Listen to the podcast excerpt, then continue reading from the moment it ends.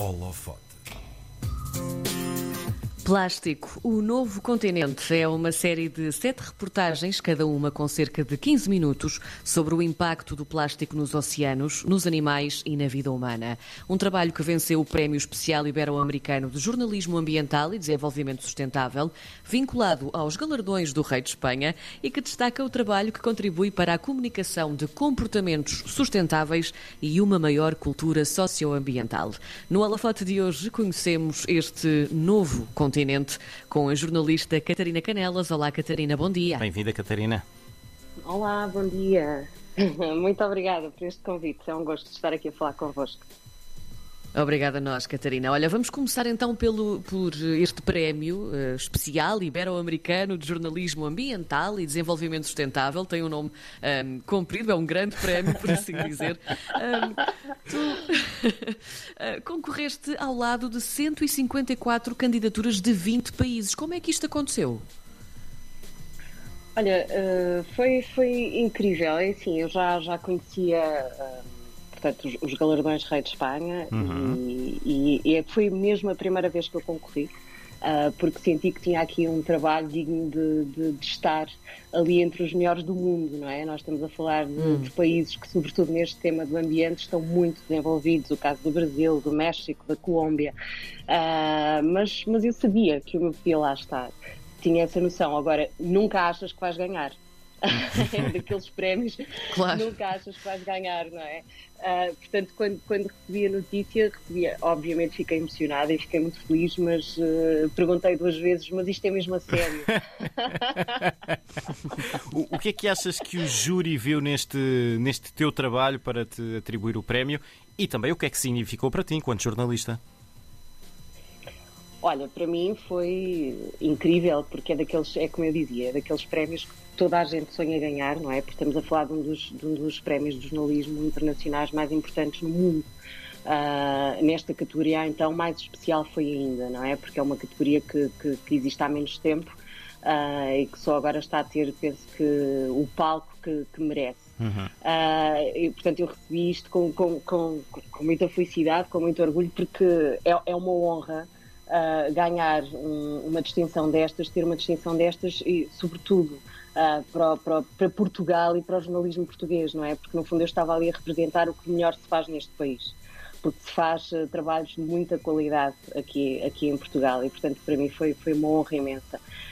Eu, o júri destacou, sobretudo, o facto deste trabalho ser transversal. Estamos a falar que foi um, é um trabalho que, que, fala de um problema que é global, que nos diz respeito a todos nós, e por isso eu tinha que o fazer uh, não só em Portugal, e por isso é que uhum. eu gravei em quatro continentes diferentes. E o júri falou sobretudo da linguagem, portanto, a linguagem uh, que, eu, que eu usei para impactar e das imagens que tínhamos as imagens são, são sem dúvida muito marcantes. Uh, porque é assim, tu Eu diria que são quase um, sempre... um murro no estômago. Foi, foi, foi a sensação que tive ao ver a reportagem. Sabes que muita gente na altura me perguntou: Ah, Catarina, mas as imagens são tão impactantes, eram necessárias? Claro que eram necessárias, porque é assim, eh, nós temos que chocar, eh, mostrar a realidade eh, que neste caso é uma realidade trágica, e chocar as pessoas para conseguir alguma reação delas. Uhum. Eu não acredito que quem, qualquer pessoa que tenha visto este trabalho tenha ficado indiferente. Uh, porque uma coisa é tu dizeres que há um problema, já havia muitos trabalhos nesta área que diziam sim, nós de facto temos um problema eh, grave e trágico. Mas outra coisa é tu mostrares às pessoas o problema. Uh, porque se eu ouvir dizer sim, há um problema ali, uh, sim, eu tenho noção dele, mas eu não ouvi. Não é? E quando tu vês, a dimensão da realidade muda completamente dentro de ti. Uhum. Eh, eh, falando justamente sobre essa área do, do, jornalismo de que falas, que é o jornalismo pela indiferença, nós eh, se calhar não ouvimos falar disso assim com, com tanta. Com tanta naturalidade, mas a verdade é que esta também é uma área importante e até recebeste também uma menção honrosa da AMI justamente por este motivo.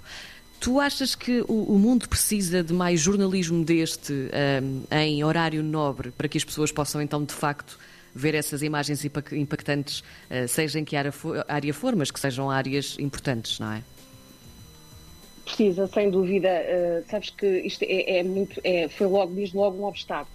porque assim, este, como tu dizes, é um tema, é um tema difícil uh, para começar, não é? É um tema difícil de tratar, um tema difícil de expor, Uh, e depois é um tema que não tem por tradição um, estar no horário nobre, sobretudo aqui em Portugal. Uh, é, é, um, é um chamado tema não, não pop, se assim podemos dizer, para as audiências. Não é? Sim. Uh, e portanto, esse foi logo um dos primeiros obstáculos: conseguir partir pedra em mentalidade e conseguir convencer a quem direito que, que era necessário colocarmos este tema para as massas. Uh, porque este é um tema, como muitos outros que tu falas, que são temas mais, mais, mais difíceis, uh, que está sobretudo relacionado com os nichos. Ou seja, uh, só interessa às pessoas, temos a ideia que só interessa às pessoas que vão à procura dele, não é? E, e muita gente, cada vez mais pessoas, têm noção desta, desta realidade que estamos a atravessar e vão à procura e, e interessam-se, só que têm que procurar por informação. Uh, têm que escolher os documentários, têm que escolher os, os livros que, que, que, estudam, têm que, que, procurar nas redes sociais, procurar na internet. E isto é um tema que tinha que chegar às massas, não pode ser só um tema de nichos. Portanto, isto era, era, uma, era uma obrigação como, como cidadã e, sobretudo, como jornalista. E qual a melhor forma de conseguir a, chegar às massas que não com o meu trabalho? Uhum. E, e, a resposta está aí. Foi, foi um trabalho que teve uma, uma reação avassaladora. Eh, não falo só das distinções que está a ter em Portugal e lá fora, mas falo sobretudo da reação do público. Uh, nós vimos isso pelas audiências e vimos isso por, por, por, por tudo o que nos chegava, Sim. as mensagens, uh, os e-mails, uh, as reações que, que, se provocaram nas redes sociais, isto depois foi-se multiplicando e multiplicando e hoje em dia tu falas deste trabalho e toda a gente já ouviu falar no trabalho, mesmo quem não ouviu. e isso é fantástico, quer dizer que a mensagem passou e uhum. o que importa é que a mensagem passe cada vez mais. Tu, uh, tu falaste nos, nos quatro continentes que visitaste para fazer este trabalho. Estiveste, além da reportagem em Portugal, em Cabo Verde, Bélgica, Noruega, República Dominicana, Maldivas. Isto foi uma, uma viagem intensíssima. Uh, que meios é que foram necessários para uh, produzir e realizar esta, esta, esta reportagem? Quanto tempo é que isto levou a fazer? Levou muitos meses, muitos, muitos meses. Foi muito mais do que um ano, porque uh, também pelo tema e pela diversidade geográfica, é, era, era impossível conseguir fazer isto tudo seguido eh, porque temos imensos protagonistas, muitos deles dos maiores investigadores e cientistas a nível internacional na área, que estão muito acreditados. Perdão e, e, portanto também era preciso a disponibilidade deles. Além da disponibilidade, há, há imensas coisas que, que, só acontecem na natureza e a natureza tem o seu tempo, não é? Nós uhum. não, podemos, não, não, podemos impor nada à natureza e temos que esperar uh, que algo aconteça. Uh, portanto, foi, foi, foi um trabalho muito moroso. Mas este foi um trabalho dividido em várias partes. Primeiro foi a parte um, que eu tive muito solitária, não é? Uh, de, de, querer fazer este trabalho e, portanto, começar a minha investigação sozinha uh, começar a ler muito, começar a ver tudo o que havia na área, uh, começar a contactar especialistas, primeiro aqui em Portugal, depois especialistas estrangeiros, depois então segue-se a parte em que eu apresento este trabalho e tenho luz verde, e depois então vou para o terreno com o João Franco, fomos só nós os dois, eh, produzimos, realizamos, fizemos tudo os dois. Por acaso foi algo que me perguntaram no Prémio Rei de Espanha: quantas pessoas é que vocês levaram para estas viagens? que equipa megalómana? E a equipa megalómana éramos nós os dois. E quantos queixos caídos e... houve nessa altura? Ui, imensos. E, e, muitos risos também. Sim. Muitos risos também. Eu acho que isso ainda valoriza às mais vezes, o trabalho. Às vezes, eles ficaram de facto Às vezes duas pessoas às vezes duas pessoas conseguem ah, mover montanhas, não é? Às vezes pensamos que precisamos de uma equipa gigante e afinal de contas conseguimos fazer a diferença dessa maneira. Conseguimos, sabes porquê? Porque nós os dois acreditávamos no que estávamos a fazer. Uhum. Uh, e Sim. nós sabíamos que era importante uh, e, portanto, conseguimos ultrapassar as barreiras todas. E depois, mais tarde, obviamente, eu com 70 e tal horas de filmagens, mais as centenas e centenas de horas daqueles vídeos, a maioria deles desconhecidos, uh, que eu tive que pesquisar para baterem tudo no sítio certo, tipo, pesquisar, tirar sessões, contactar com mergulhadores profissionais, andar muito à procura, porque há muitos daqueles vídeos que acontecem uma vez, não é? Que alguém apanhou, teve a sorte de apanhar aquilo debaixo de água, por exemplo. Sim. Uh, e, e, depois, obviamente, a parte da escrita, o guião, e depois, então, mais tarde, a parte da, da edição de imagem, que foram dois meses, de manhã à noite sempre seguidos, sem, sem pausas. Hum. E aí entra o Nelson Costa e a Teresa Almeida, que também fizeram, fizeram um trabalho espetacular. Uhum. Olha, como é que se convence a chefia que é preciso arranjar orçamento para ir fazer estas viagens todas? Eu, eu pergunto isto para um amigo. Olha, não é nada fácil, não é nada fácil, até por, até por causa do tema, até por causa do tema, mas também vos vou dizer uma coisa, a viagem às Maldivas e à República Dominicana foi, foi feita por, nas minhas férias. Eu fiquei com a ideia Foram, disso, pela, pela imagem, fiquei com a ideia disso, sim, fiquei com a ideia, sim. Tive a sorte de, pronto, naquele ano com, fazer estas, estas duas viagens e, e acabei por aproveitar por trabalhar porque sabia que era importante, porque estava ali naqueles dois sítios uh, tão, tão icónicos do mundo neste tema e, e, que era importante, e portanto com o meu telemóvel andei a filmar. Uhum. E a ideia, exatamente aquela imagem que tu vês das Maldivas, em que eu ponho, em que eu andei durante algum tempo a recolher plástico e depois coloquei todo numa toalha para mostrar às pessoas que de facto já não há paraísos. É? E as Maldivas também estão cheias de plástico. É verdade. É? Estas têm a ideia, é um paraíso, uau, o mar das Maldivas. Não, mas também está cheio de plástico, já está em todo lado. Uh, convém aqui salientar uma coisa, portanto, isto, isto, isto são as consequências uh, do plástico, não é? Mas é sobretudo do mau uso do plástico. O plástico é um material nobre que foi feito para durar para sempre, não é? Nós precisamos dele no nosso dia a dia. O problema é o mau uso que lhe damos. E depois temos o problema dos descartáveis também, não é? Uhum. Que, que, é o que tem que acabar e agora sim já é mais um passo num, num bom caminho uh, esta, esta última lei. Uh, vamos ver, vamos ver agora se, se, porque já não há forma de ignorar isto, sabes? Já não há, já não há desculpas. Sim. Portanto, vamos ver agora o que, é que, o que é que o futuro nos reserva, que eu espero que seja bem melhor, porque nós estamos mesmo numa linha vermelha e o relógio está a contar e se nós não agirmos agora, já não vamos lá.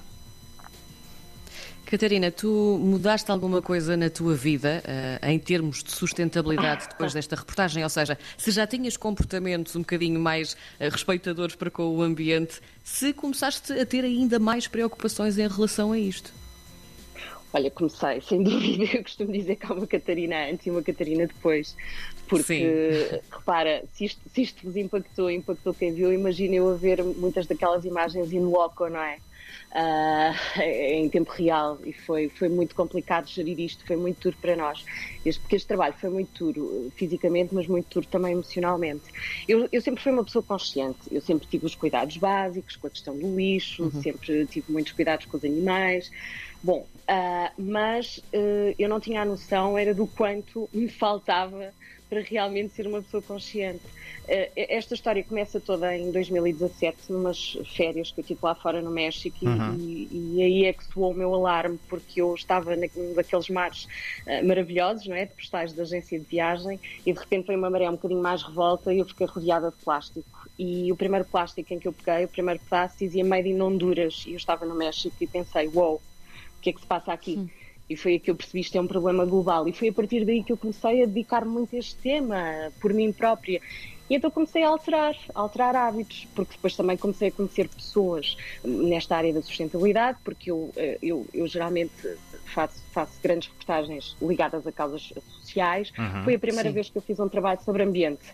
Uh, e, e, portanto comecei, comecei a conhecer todo um mundo novo e comecei a alterar pequenos comportamentos aqui em casa, a questão do plástico aqui em casa, a redução, a separação, uh, as minhas escolhas, comecei sobretudo a ponderar escolhas uh, de consumo. E, e, comecei a influenciar também os meus amigos, a minha família. A minha avó voltou outra vez aos saquinhos de pão, de pano, de pão, já anda a oferecer outra vez a toda a família os saquinhos bonitos de pano. Portanto, isto é maravilhoso.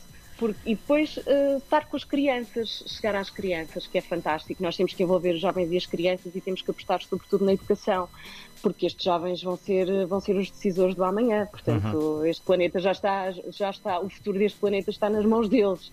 Uh, nós podemos ajudar e contribuir, mas são eles que vão ter realmente que, que ter uma ação, uma mão mais pesada sobre uhum. isto e, e, isso é fantástico porque prova que isto foi transversal, não é? Que, que, chegou às crianças, mas também chegou às pessoas de 80 e tal anos, o que é fantástico. E como diz um dos teus entrevistados na, na, na reportagem, se todos fizermos um bocadinho, conseguimos fazer a diferença. E eu acho que isso é, é, é mesmo verdade. Catarina Canelas, a jornalista que venceu o Prémio Especial Ibero-Americano de Jornalismo Ambiental e Desenvolvimento Sustentável pela reportagem Plástico, o Novo Continente, foi a nossa convidada de hoje no Holofote. Muito obrigado, Catarina. Muito obrigada, obrigada eu e muito obrigada a vocês pelo, pelo vosso olhar também, porque notam sensibilidade Sim. e aquilo que nós estamos aqui a fazer, esta conversa que estamos a fazer, é mais um gesto uh, para o bem do mundo e, e, como eu costumo dizer e disse no final do trabalho, cada gesto importa, é verdade. É verdade. Este é mais um. É verdade. Obrigado. obrigada, obrigada aos dois.